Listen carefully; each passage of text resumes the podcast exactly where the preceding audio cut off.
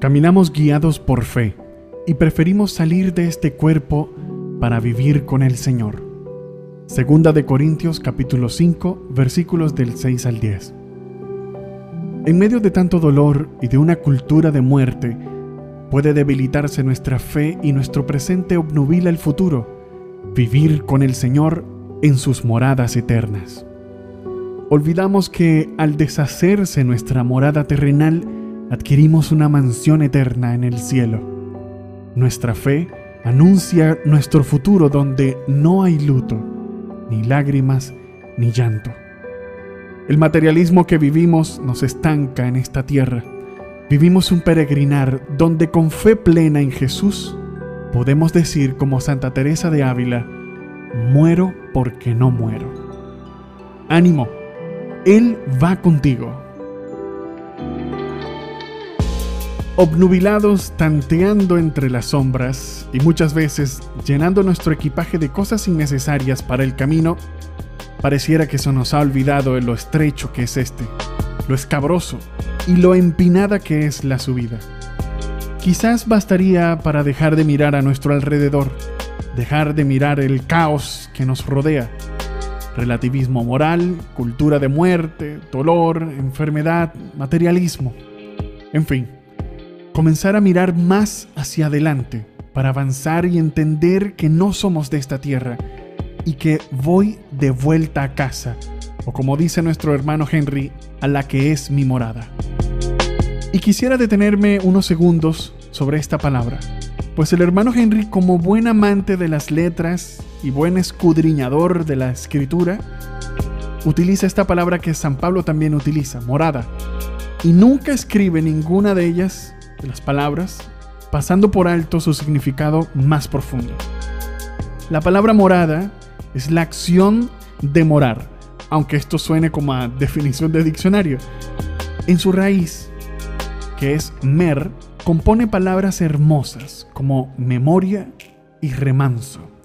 Además, este verbo de morar proviene del latín morare, que significa permanecer o vivir lo que nos regala un punto clave al que debemos prestar atención.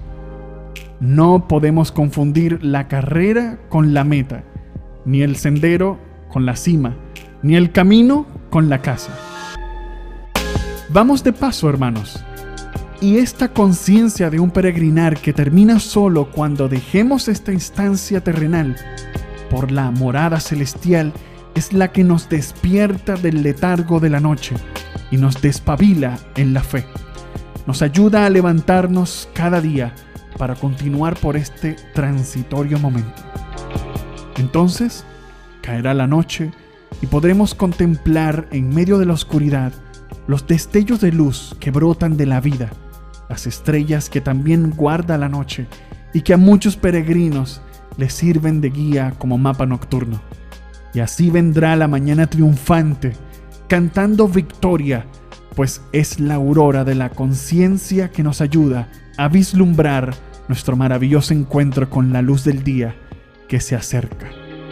Esa luz es Cristo, el maravilloso regalo de la vida que brota de las tinieblas y que Juan nos recuerda que en Él estaba la vida y la vida era la luz de los hombres. La luz en las tinieblas resplandece y las tinieblas no prevalecieron contra ella. Ante tal resplandor, ¿qué otra cosa podríamos hacer que no sea perseguir la mañana? Con una brújula de fe podremos llegar siempre al destino correcto. Sí, el camino es angosto, difícil, escabroso y lleno de obstáculos, pero con la mirada puesta en el Señor, con su fuerza y su compañía, llegaremos al final victoriosos. Como el hermano nos recuerda, ánimo, Él va contigo, Él es la luz de pleno día, y si así de hermosos son los rayos del sol en la mañana, cuánto más serán de hermosos los rayos del sol del mediodía. Ya basta de mirar lo terrenal, lo mundano, lo efímero.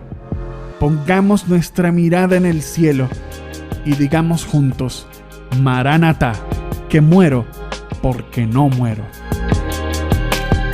Muchas gracias por escuchar este podcast de la comunidad cristiana Jesús es Señor. Recuerda seguirnos en todas nuestras redes sociales como arroba ccjesusesenor. De este lado tu hermano y amigo Randy Albornoz. Si fue de bendición para tu vida, no te olvides de darle like y compartirlo. Dios te bendiga. Jesús es Señor para la gloria de Dios Padre.